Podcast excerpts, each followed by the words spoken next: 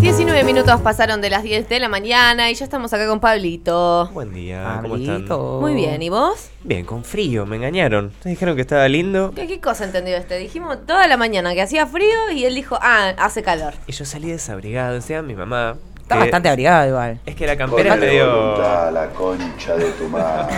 Falta la bufanda. Te falta algo en el cuellito, nada más. Mi mamá me manda dos mensajes. El primero que dice La mamá de Pablito que se llama Daniela. Daniela. Le seguro. mandamos un beso enorme a Daniela. Acá somos fans de las madres. Siempre. Dice, abrigate que hace frío. Y abajo, ¿ya saliste sin abrigo? Ay, y cómo lo supo. y yo solo salí, solo leí el segundo. Entonces entendí, che, está lindo el día, ya saliste sin abrigo, como ¿Te das cuenta, Daniela, no? Cría cuervos y te sacarán los ojos. La verdad, así son, Daniela. así son. Nosotras Sí, lo mamá. intentamos, nosotras intentamos guiarlo por esta vida, pero es muy difícil. Es muy difícil, así no se puede, chicos. Tremendo. Dice, te tengo que avisar. Yo, me avisaste, pero leí mal. Entendiste lo que querías, Pabli. Entendí, tenía ganas está de que estuviera bien. lindo. A sí. veces uno tiene que, que- que hacer que las cosas son como uno quiere que sean y ya está, y seguir. Completamente. La realidad es una construcción. Sin Total. rumbo, pero hay que seguir. es, lema. Bueno, Pablito, hoy preparaste, me imagino algo. Por supuesto. Ah, bueno. Sí, sin duda. La vez pasada fue una excepción. Ahora también estoy rindiendo, pero tuve, puedo tomar el tiempo para armar. También está todo bastante secuencial en el- la dirección económica del país, entonces es como bastante previsible todo. Al menos. Vaya, a partir de ahora yo vengo todos los martes y se cumple. Eh, Massa dice Ah, eso ser gracias a Massa, gracias, Sergio. También, me baja la línea de cumplile, cumplile, cumplile, bancate ese defecto que... Para, pero usaste una palabra, es bastante. ¿Qué dijiste? ¿Secuenciado? Secuencial. ¿Qué significa? Que un paso atrás del otro según lo que se prevé que va a ser. Ah, ok. O sea, se acuerda con el FMI, se presenta el presupuesto, se anuncian medidas, hay cosas Claro, como que se raras. hace, se hace el raconto de lo que va sucediendo y no hace falta más que eso. Ex- Sí, o sea, como que cada paso va atrás del que... va adelante del que se... No, que se revés. suponía que iba a ser. Completamente. O sea, cada... Total. Estás como Santi Maratea, te pegó Tremendo, mal el, el- conclave ese. ¿Cómo es la, la frase que decís vos? El cúmulo acumulado. Es un cúmulo acumulado de muchas gracias. Eh, eso. Exacto. No, que cada medida se espera que se va a tomar cuando se toma. No Ah, sé si se me Sí, explico. sí, sí, sí, sí. O sea, salvo algunas cosas, ¿vieron el meme de Bob Esponja que dice qué es eso? Sí. Bueno, venía todo más o menos bien y de repente salió una restricción a los eh, a los productores agropecuarios que accionan al dólar soja, que ahora no pueden comprar dólares. ¡Cayeron, idiotas! como venía todo más o menos ordenado, de repente, ¿qué es eso? Una de esas medidas Sí. raras que son... Pintamos toda la casa. ¿Qué es eso? Exactamente. Pusimos un dólar soja. Y sin dejar de cacar. ¿Qué es esa restricción? Acumulamos todas las reservas. no, pasan esas cosas raras que uno dice, bueno, esto no, no es normal. No me parece del todo mal, digamos que eh, bajo la consigna, si uno recibe subsidios no puede acceder al dólar subsidiado. Ahora, anuncialo. Claro, avisa. Anuncialo antes. es Antes, como- porque todos los boludos que, que hicieron eh, es un el chasco. como- formulario. claro, mira, te doy este dólar barato. Ah, pero además no puedes comprar. Es raro. es Sí, raro. sí. Y Te, ahora te para- mantengo el subsidio en las cuentas, pero no vas a poder comprar dólares. Porque además, perdón, voy a hacer esta pregunta ignorante, pero ¿cuánta gente efectivamente compra el dólar oficial? O sea, ¿es algo que, ay, así se saquean las reservas? No. No. No, tampoco es poca gente. No es poca gente. Pasa el dólar oficial. A 135 lo compran quienes tienen alguna preferencia productiva o alguna preferencia de importación. Claro, que compran de a- no compran 200 dólares. No compran, claro, compran mucho más y también tienen una compra estratégica para la producción nacional, digamos. Si vos necesitas tornillos que solamente se producen en la India para hacer, no sé, Mm, autos argentinos, eh, bueno, se te eh, del- da el, el privilegio de acceder al dólar a 135.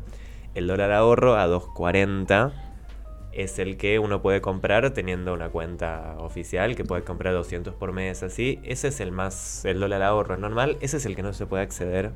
Acá, Voy a renovar el mate. Ah, bueno, dale, me parece bien. Está muy bien. Em,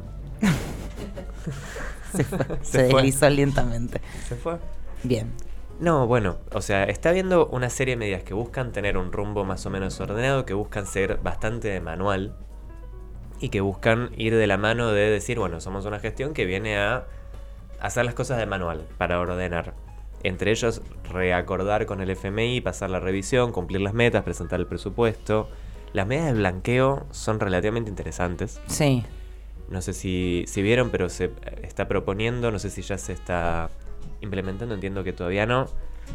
la posibilidad de blanquear dólares en el exterior a través de la inversión en construcción o en insumos importados. Sí. Que ya lo hemos hablado en esta columna varias veces, pero que Argentina es el tercer país del mundo con más dólares en el exterior, entonces cualquier medida que implique repatriarlos es positiva si logra sus efectos. O sea, yo los puedo traer de vuelta al país si eh, los voy a destinar a construcción o si los voy a destinar a qué otra cosa dijiste. a la importación de insumos productivos. O sea, los dólares que vos le estabas pidiendo al Estado para importar insumos para la producción, repatriarlos si los tenés afuera y usar ese, ese mecanismo para blanquear plata que está afuera. Bien. Que es interesante. ¿Qué, qué resultados tiene? Que es interesante nuevamente teniendo en cuenta las, las dificultades que tiene la Argentina para retener los dólares que, que trae, pero que dentro de todo, no sé si se acuerdan los últimos dos tres meses, se decía hay que esperar a que llegue eh, septiembre. Sí. Hay que esperar que llegue septiembre, que se termine de alguna manera la mm, necesidad imperiosa de importar energía, que se termine la estacionalidad más alta de las importaciones y que se puede tener un momento más em, relajado con las reservas. Septiembre llegó, parece que de alguna manera las cosas se están acomodando, están entrando más divisas por acuerdos inter- internacionales que está haciendo la, la gestión, también por la liquidación, del dólar soja. No es que estamos en una situación de reservas tampoco recontra holgada. No. Ahora va a estar el, va a llegar el nuevo desembolso del FMI. Pero es que, son- claro, holgados no vamos a estar porque estamos pagando deudas a cagar. Entonces, holgados es muy difícil que estemos. Exactamente. De hecho, en el presupuesto, no sé si estuvieron viendo el- las proyecciones que se presentan en el nuevo presupuesto que presen- presentó No miré nada, si te soy sincera. El presupuesto tiene varias particularidades. La primera que es que se tiene que votar. Claro. Y que el presupuesto de este año fue una prórroga, prórroga del presupuesto del año anterior, o sea, de 2021, que no se votó en el Congreso. Claro, y que entonces claro. se tuvo que decretar su prórroga. No hay, y está empezando a discutirse, una normativa que permita prorrogar dos veces el mismo presupuesto. Por lo que más se está analizando, o se dice que está analizando en realidad, que si no se vota el presupuesto, hacer un shutdown, apagar el Estado, que es algo que ya hizo Bill Clinton en el 95 y que ya creo que lo hizo Perotti en Santa Fe, que es Salvando la distancia, ¿no? Bill Clinton y Bill Perotti. Clinton y Perotti, buenísimo. Los dos antecedentes. que es si no se vota el presupuesto, o ni no se vota ningún presupuesto, que es lo que pasó con el, con el presupuesto que envió Guzmán, que el Estado deje de funcionar. Por el tiempo necesario hasta que se vote, hasta que se defina. Como para apurar la, la movida, ¿no? O sea, Exactamente. porque no tiene sentido si no. Y es que, claro, porque vos ahí los pones entre la espada y la pared, porque decís, como la oposición no quiere votar el presupuesto, el Estado deja de funcionar. O sea, la el titular termina siendo, la oposición hace que el Estado deje de funcionar por eh, mezquindad política. Perdón, seré curioso. ¿Qué significa que el Estado deje de funcionar? que dejen de proveerse servicios más allá de los indispensables, que deje de realizarse la gran mayoría de la política pública que requiere un funcionamiento de gasto. Claro, No va a haber previaje. Se cancela el previaje. Se ya suspende está. todo. Exactamente. O sea, nada que necesite una autorización por parte de alguien se puede hacer. Obvio, claro, todo lo que es salud, educación, esas cosas sí, pero Sería catastrófico. Bueno, pero claro, o sea, se puede continuar Claro. con el desarrollo cotidiano, pero no se puede aprobar nada. Exactamente. O sea, si vos er- desarrollabas una tarea para la cual necesitas viajar a otra provincia, nadie te va a aprobar ese viático, por Exactamente. ejemplo. O si necesitas comprar una resma para imprimir un convenio, Tampoco vas a poder. tampoco. Yo estimo que eso tiene muchas múltiples excepciones de bomberos, policías, hospitales. se Ah, entiende, debe haber debería. cosas que sí, claro. No puse a analizarlo tan seriamente como para indagar en el detalle. Espero que no pase. Sería muy mal síntoma de la, de la política del país si llegamos a ese punto. Pero sí, la, la idea es, bueno, también no les gusta el presupuesto que mandé, votemos uno. O sea, remémoslo, consensuemos.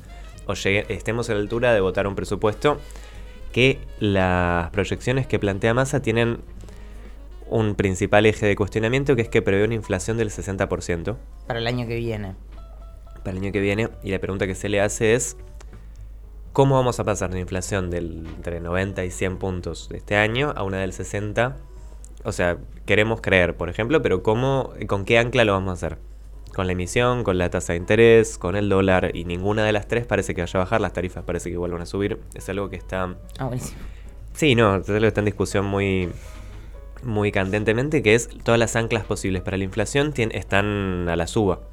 Tanto la tasa de interés como el dólar, como las tarifas, Eh, y lo que termina siendo la variable de ajuste es el presupuesto público. Que me parece, por un lado, sano que desde la gestión se reconozca que el déficit fiscal es una de las variables que causan inflación. Por el otro, es muy difícil pensar que en un contexto con todas las otras variables a la suba vaya a bajar la inflación 30 puntos. Ojalá que así sea, pero Bueno, pero también con una economía un poco más recuperada post pandemia, con, con una actividad. Bueno, no sé, no sé. Yo quiero, elijo creer. Sí, y también si uno pla- plantea un presupuesto del Estado con una inflación de 90%, ya indexás toda la economía a un 90%. Obvio. O sea, también esa variable es algo que estimo tiende a, a ser un ancla. Las partidas presupuestarias de los ministerios son interesantes, pensando en cómo se están reordenando cómo se proponen reordenar. Hay algunos que suben... O sea, todos tienen un promedio de 60 puntos para arriba, entre 60 y 70 en términos de mantener la, nominalidad, mantener el, valor real en realidad. Salvo turismo y deportes que sube un 30%. El Ministerio de Interior que sube un 120, 130% me parece en el presupuesto enviado, pero porque partía un presupuesto muy bajo.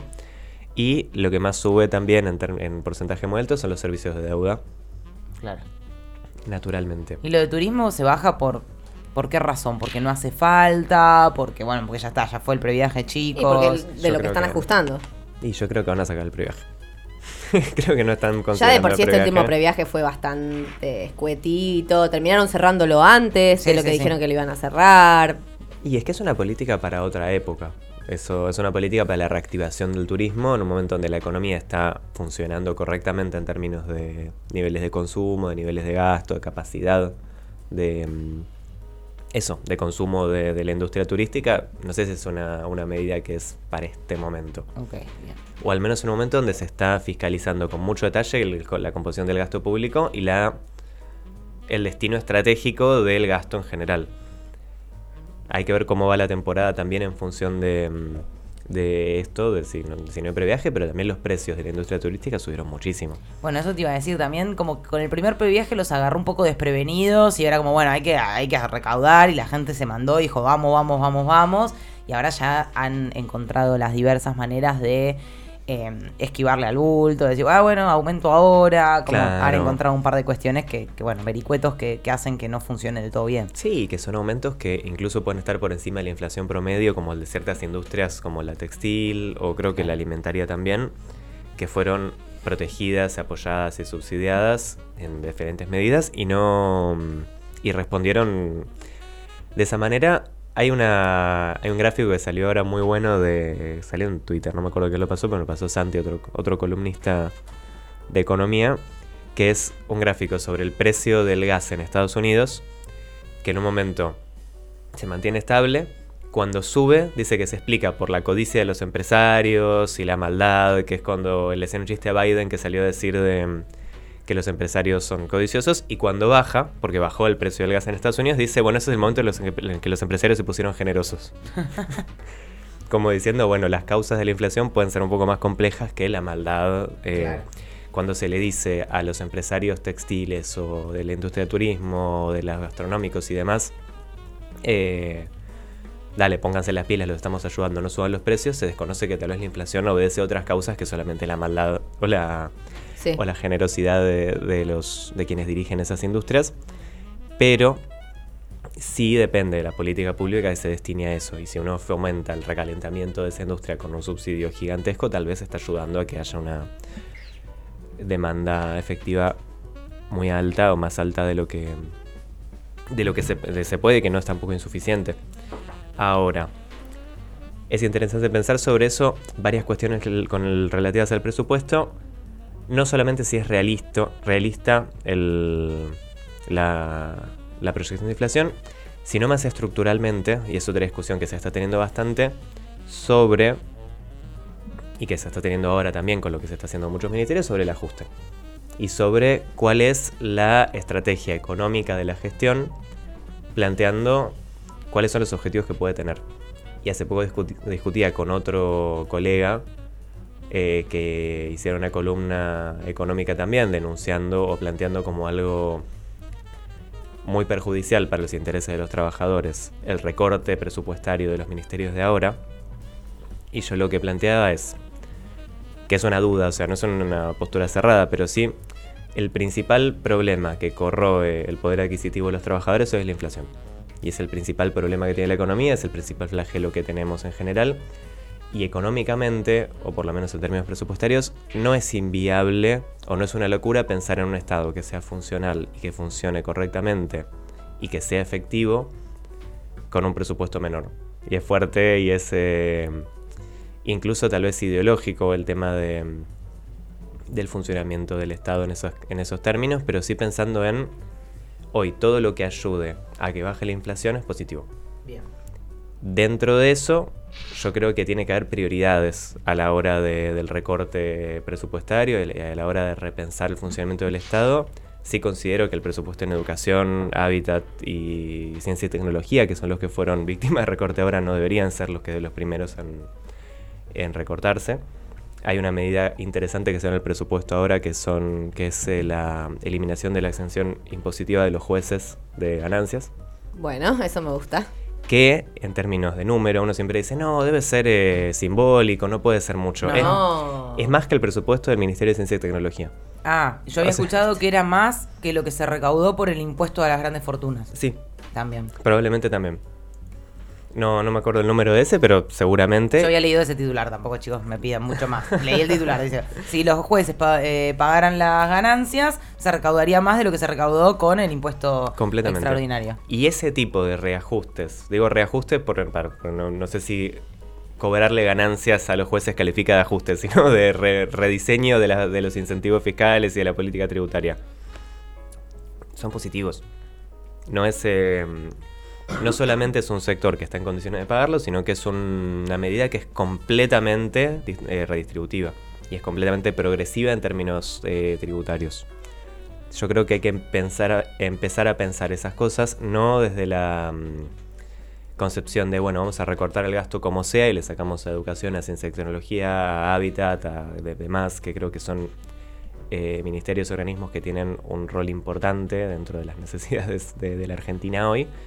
Eh, pero sí empezar a repensar cuáles son los componentes del gasto, conociendo que gran parte del gasto público de la Argentina se va a la del sistema previsional y eso es imposible recortarlo y tampoco estaría bien recortarlo y tampoco está bien que, la- que haya un ajuste en las jubilaciones y de hecho una de las principales medidas que tomó la gestión actual fue actualizar el monto de las jubilaciones. Sí. Que hoy es el día del jubilado, chicos. Feliz día. Ey, feliz día. Feliz día. Eh, nos decimos feliz día uno. Entre nosotros. Entre nosotros. Pero sí pensando en tal vez ciertos regímenes de protección. Empezó a circular mucho también lo de Tierra del Fuego, cuál es la cantidad de plata que se pierde hoy por el subsidio a el ensamble de, de tecnología en Tierra del Fuego que no produce valor agregado, se dice que no produce valor en el país y demás. Bueno, pensar en términos de eficiencia del gasto del Estado me parece que es positivo. No es eh, una reivindicación al ajuste, una reivindicación a si tenemos que vivir con menos. Acá me miran raro. No sé, Pablito, vos mismo te lo estás diciendo, o sea, te estás autoconvenciendo. No, no, se entiende, o sea, no, no son las medidas ideales, no son las medidas que uno ideológicamente desearía que se tomen, pero en definitiva eh, tratar de apuntar a un estado eficiente para controlar la inflación, bueno, estaría siendo una buena opción. El tema es, además, hay otra, en este momento, como qué otra alternativa hay. Yo no sé, la verdad, no soy economista ni me interesa hacerlo, pero también es esta situación de, bueno, no sé. Ni me ya. interesa hacerlo. Y la verdad que no, pero digo, como, bueno, ¿cuál es la alternativa de ciertas cosas? Que y con esto no estoy diciendo todo lo bien que está haciendo Massa, ¿eh? pero es como, la verdad que es un momento tan crítico.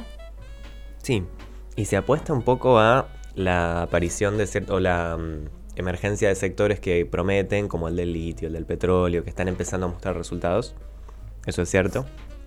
Y se está empezando a pensar cómo se puede reperfilar la- el carácter exportador de la Argentina a partir de sectores que produzcan divisas, no solamente con propiedad nacional, porque el petróleo tiene una, un componente muy fuerte de, de IPF, digamos, de, de quien lo produce es el Estado, sino también cómo recomponer el perfil importador también de ciertas de ciertos insumos o de ciertos productos. En el caso del energético es clave, o sea, si empezamos a producir energía no solamente para abastecernos, sino para exportar, cambiamos de alguna manera el- la estructura cambiaria o la estructura de- del, sí, de las divisas del país y eso es lo que en gran medida puede afectar a la inflación. Pero por sobre todo es cómo se sale, es lo que hablamos también la semana pasada, cómo se sale de esta situación.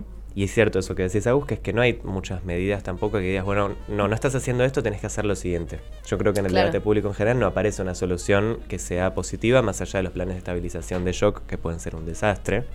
Hoy lo que se plantea es, no, ustedes no están resolviendo el problema de fondo y la medida que se propone para resolver el problema de fondo es un ajuste brutal con devaluación, con recorte, con pérdida de poder adquisitivo del 50-60% en términos reales.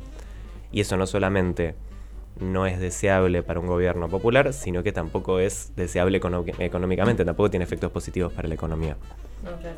Entonces, hoy un poco la el toolkit, digamos, el, las herramientas, Ah, toolkit. Ah, el kit de herramientas que, que tiene la gestión está muy limitada porque el dólar vos no lo podés tocar mucho. O sea, tenés que ir devaluando más o menos progresivamente, no podés hacer una devaluación brusca y tampoco podés mantenerlo eh, con un valor, eh, con un tipo de cambio bajo. La tasa de interés no la puedes tocar muchísimo tampoco porque tenés que ir controlando de esa manera y tenés que... Igual está todo- subiendo la tasa de interés. Está subiendo o bastante. sea, los plazos fijos están rindiendo bien. Zarpado, está en 69%. 75 ahora. ¡No! No, te- ah, corriendo al banco. corriendo al banco Pero para eso se aplica al plazo fijo que ya hice. No. o- ah. Perdiste. ¡Uy, qué mal! Bueno, cuando lo Bueno, renueve. cuando lo renueve, es obvio. La, el instrumento de ahorro que más rindió eh, este último tiempo fue el plazo fijo UVA. No, tengo el plazo fijo común. No. Porque no sabía, me dio miedo. A mí me decís suba y me da miedo, no tengo idea, eh, pero. La, la UVA Está atado a la inflación. Está atado a la inflación, está Sí. atado al valor del dólar. Es como una unidad de valor que está hecho para no perder valor. Que fue muy cuestionada Por lo de los hipotecarios, ya sé, pero. por los hipotecarios y que de hecho hoy esto también es un poco polémico, pero un deudor UVA paga menos que un deudor hipotecario normal en pesos y accedió a un crédito mucho más alto. Eh, si uno puede acceder a un crédito de, no sé, 170... No te cargues al colectivo de los suba en contra, No, boludo, porque te van a venir a buscar. Son terribles. Son, bravos, malos. Son bravos, son bravos. Sí, sí, sí, sí, sí, sí. Pero igual es... Yo, Así que decís que hoy en día te conviene hacer un plazo fijo UVA. Sí, es lo que más. Al menos hasta las últimas dos, tres semanas es lo que más había rendido. eh, creo que semestralmente o anualmente. y decís que, o sea, proyectando para los próximos meses, Sí. o sea, no hay peligro de que eso salga mal. Y la, la uva es eh, bastante eh, estable, digamos. Tal vez hay alguna opción que te rinde un poquito más, algún porcentaje más, pero que es más riesgosa. Puede ser, pero la uva es bastante estable. Yo recomiendo...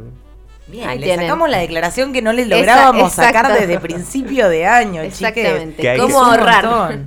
Es que Bueno, no, había, no había muchas opciones muy claras tampoco. Ahora un poco se... No, y ahora también eso, acceder al dólar, a esos 200 dólares ahorro por mes es casi imposible. No va a pasar, claro. Si No va a mantuviste los subsidios, No los podés, eh, no los puedes conseguir. Hay que comprar hierros de la construcción, hierros del 8, hierros del, del 10 y Ladrillo. a copiar, ladrillo, a copiar. A A copiar, materiales de 100%. construcción que no hay mejor reserva de valor, de valor que, que los metales para la construcción. Imagina que hayas a lo de Audi. Amiga, ¿por qué tenés una pila de ladrillo? No son mis Estoy ahorros. Son mis ahorros, Me quiero ir a. Europa el año que viene.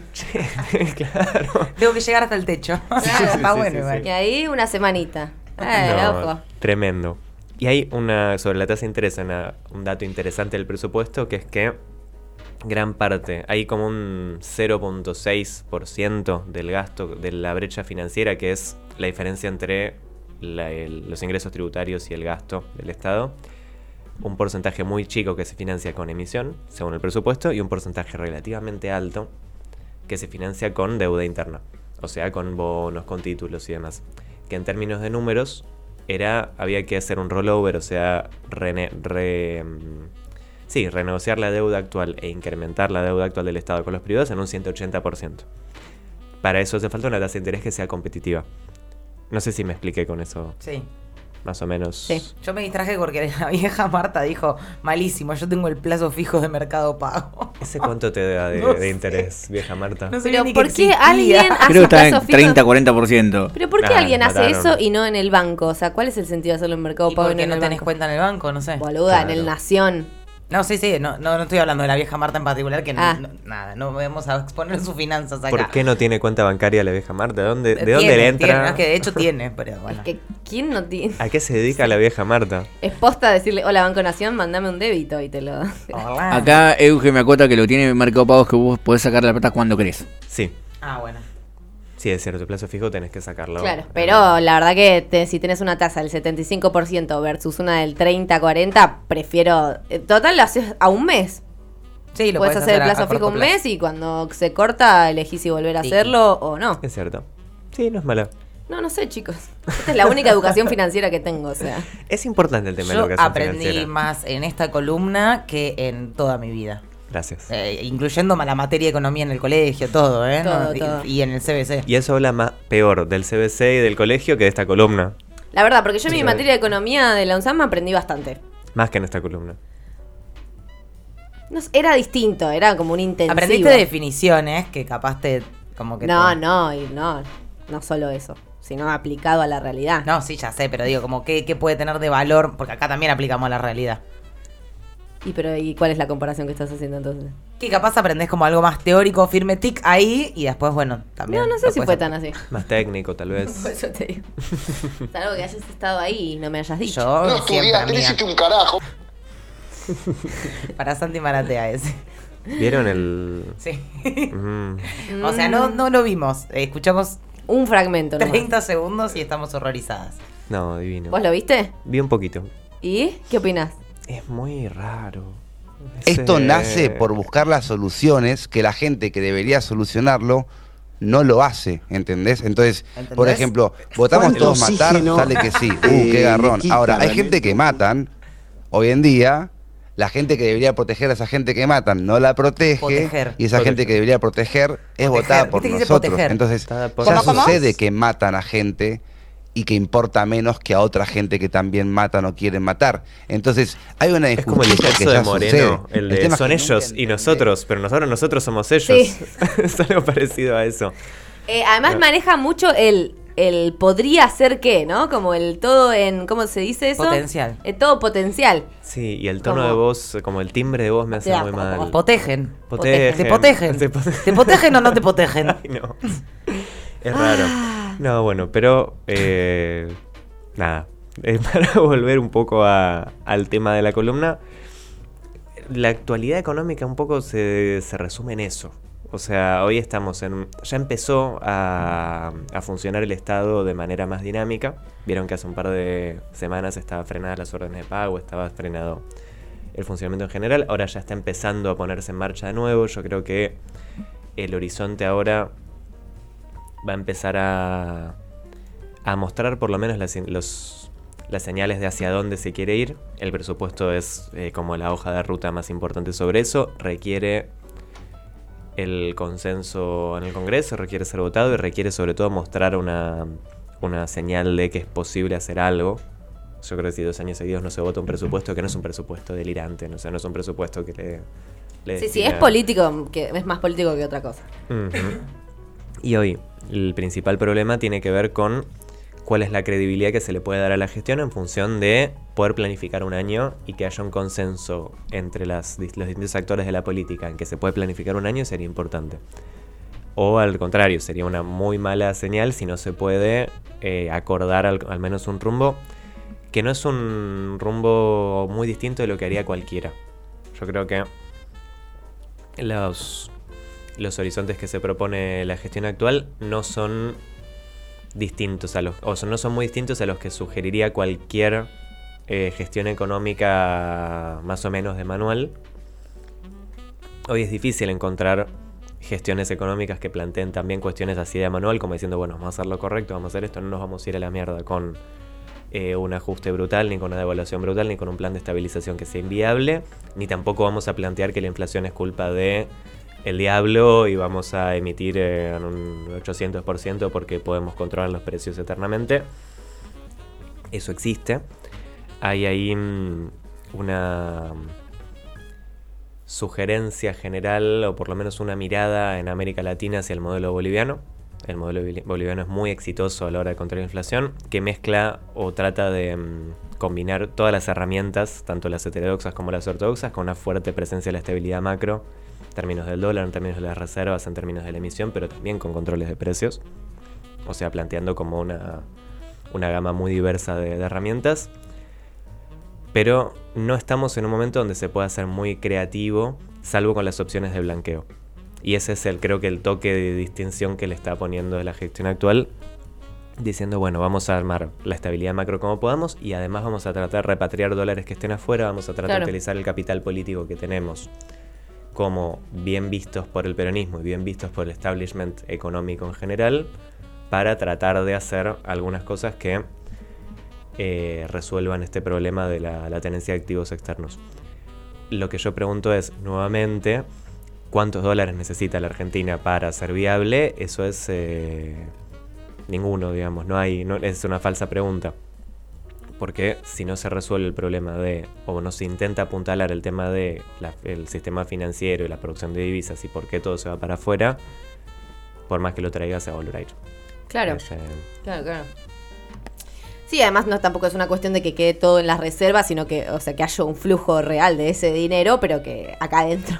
Y sí, y que se produzca, que se de alguna manera la matriz industrial o la, la- sí, el modelo productivo pueda eh, sí, producir las divisas que necesita para funcionar y no que, se, no que no se reciclen afuera, porque la Argentina es un país que produce muchos dólares y produce muchas divisas, es un país que tiene una dinámica que si tuviera una mm, sí, un mecanismo de reciclaje de excedente funcional, sería un país recontra dinámico en términos de mm, de, sí, de, de, de mercado de cambios, de balance de pagos y demás. Era un país recontra funcional. El tema es, eh, al menos lo que se identifica como el principal problema en ese sentido, es que los excedentes producidos en la Argentina se reciclan en el exterior y esos los números que, so- que existen son terribles. Es eso, es el tercer país en el mundo con tenencia de activos en el exterior, es el país con más, eh, como dato simbólico, ¿no? Pero con más pasajes comprados a Qatar después de Estados Unidos cuestiones de ese estilo que uno dice, bueno, en realidad el problema tal vez no es que no somos un país pobre, no somos un país eh, que no puede con su propia economía, sino que tiene problemitas de ese estilo. Problemitas. Tiene problemitas. Eh, sí, problemitas de concepciones y, Sí, de y estructura. estructuras que permiten que eso suceda. La ley de entidades financieras de la Argentina es la de la dictadura. Claro. Eh, creo que por ahí pasa la, la cuestión y por ahí pasan las cuestiones a resolver. Pensando en no. Nuevamente, la cantidad de dólares que pueda traer cual- no- cualquier esquema, cualquier gabinete, no creo que pueda superar el endeudamiento externo que, del macrismo, más el blanqueo, más todo ese esquema. Y todo eso se fue. Entonces, pensando en ¿Cuántos dólares se necesitan? Bueno, lo que se necesita no es cantidad, sino un esquema de reciclaje de excedentes nacional que sea funcional. Tremendo. Bueno, Pablito, muchas gracias como siempre. Vamos a escuchar un temita para procesar toda la información que nos has traído realmente. Yo no, yo sé voy a tener que escuchar la columna de vuelta, te digo la verdad. Yo también. Porque yo soy corta, qué sé yo. Era largo el mate, che. Dicen, le dicen a Pablito. No, es que es tremendo el chabón. Eh, el mate como micrófono nunca tomó tanto sentido como Pablito tomando un mate en este programa. Sépanlo. Eh, Ahí lo veo a Juanfri en los comentarios, le debo una respuesta al chat, pero tuve un día muy particular ayer. Bueno, Mirá acá vos, te preguntan tenés. una cosa que lo vas a contestar la semana que viene. Dice, el presupuesto dice 60, pero ¿cuánto dice Pablito que va a ser realmente de inflación? No lo contestes ahora. No, no, no. Para la semana, semana que, que viene, viene. que ya estamos hace más de media hora, chicos. Hay que- que darle a la gente tiempo para procesar. Y Y ustedes ya saben, plazo fijo o así. Cualquier cosa lo llaman a Pablito, yo no me hago cargo. Vamos a escuchar un poquito de música que ya volvemos con la próxima entrevista. Vamos a estar hablando con Héctor Ortiz. No se vayan a ningún lado.